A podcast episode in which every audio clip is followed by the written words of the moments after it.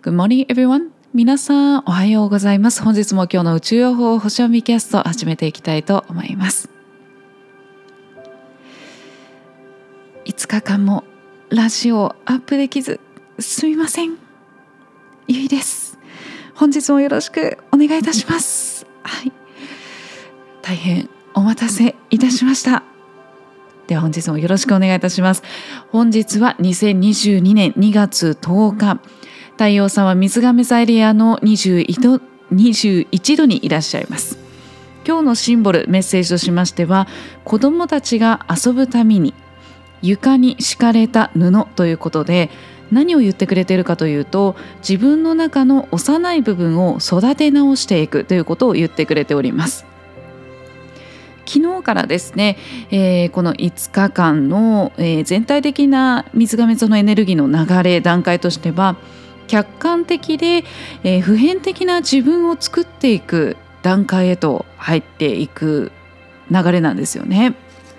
ので、えー、こう水亀座というのはこう何かを超越していく、まあ、天才的な部分とそして理性的なね、えー、すごく冷静な部分とっていうのをこう持っているんですけれどもここではこの理性的自己を育成していくっていう段階フェーズに入ってきております。で今回はその理性的な自己を育成していくエネルギーの中でですね、えー、自分をこう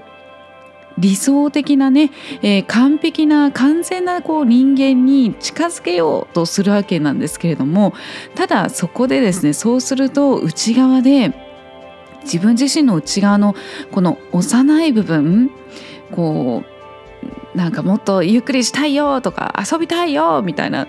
部分がですねこう邪魔をしてくるわけですね。でそうなった時にそれをですね無視することはできないんですもう永遠にやってきますのでね無視をしてしまうとなのでえもう一度自分の中のその理性的なこう自己をね育成させていくためにも客観的で普遍的な自分自身を完成させていくためにも自分の中の幼い部分幼い自分自身ともう一度向き合っていくっていうことなんですよね。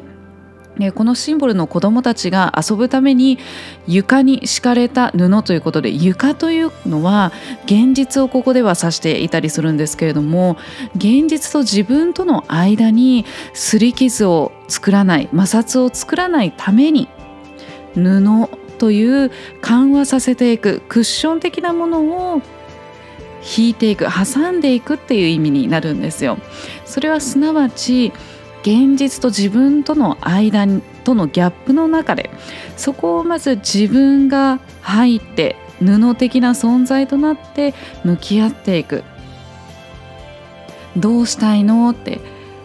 こう遊びたいの？リラックスしたいの？っていうところをね、えー、向き合っていく。でそして、えー、例えば遊びたい時は遊ぶことそしてリラックスしたい時はリラックスすることそれがですねあ私ダメだわこんなとまたここっちの方に行ってしまってっていうのではなくてそれも大事なことなんですよね。大事な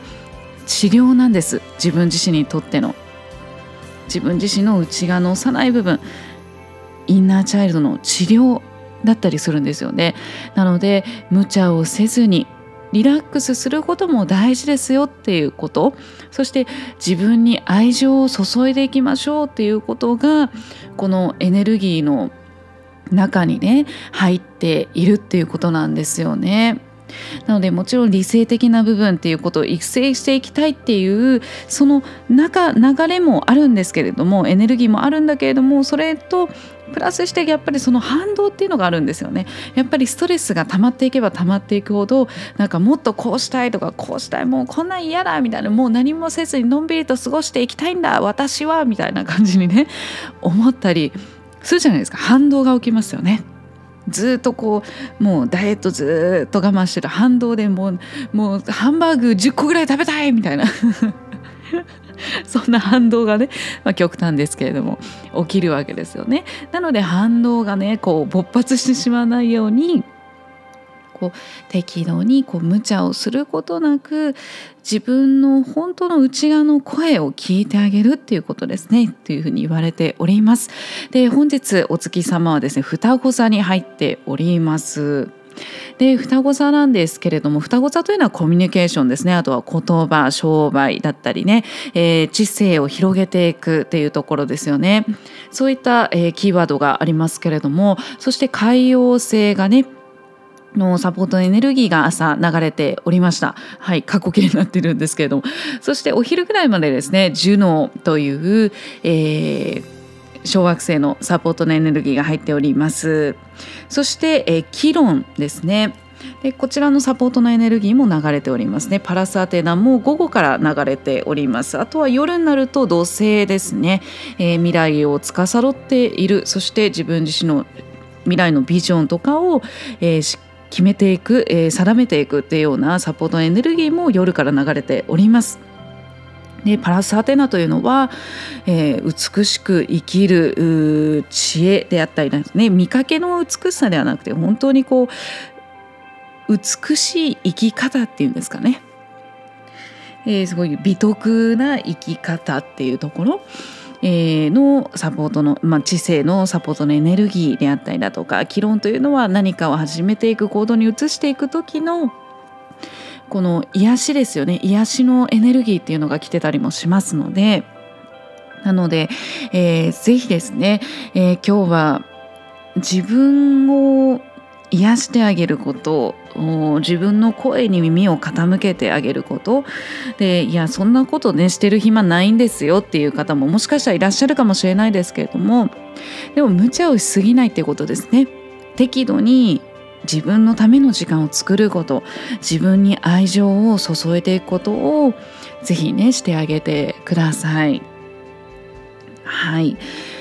というわけで今日はですね、えー、アファメーションですねお出ししましたのでアファメーションの方をね、えー、ご紹介していきたいと思います。私は否定的な感情や罪悪感をきっぱり手放します。私たちは欲求を満たすために習慣を形成し問題を作り出します前向きな方法を見つけてその欲求を満たすことができれば生じた問題を解消することができます2つ目です。私は真実と平和に心を集中させます。宇宙は偉大な秩序と安らぎそのもの。それと同じ本質を私は人生のあらゆる瞬間に反映しています。最後3つ目です。私の仕事はうまくいっています。私は人の成功を喜びます。どの人にも豊かさがたっぷりと用意されていることを私は知っているからです。ということで、えー、今日はね、えー、雨、えー、東京の方は雨が降ってそこから雪の予報なんですけれども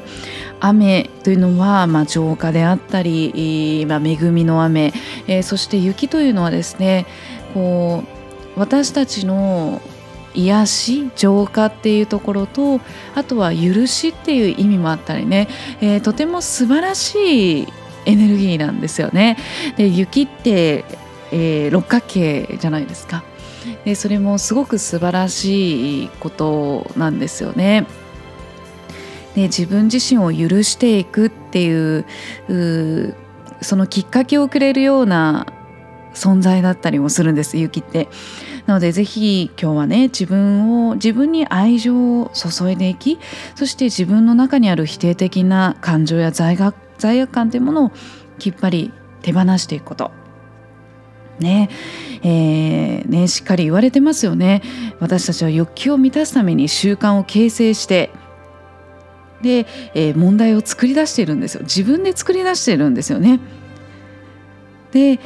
ただこう前向きな方法を見つけてねその欲求を満たすことができれば生じた問題を自分で作った問題も自分で解消することができるよっていうことを教えてくれております。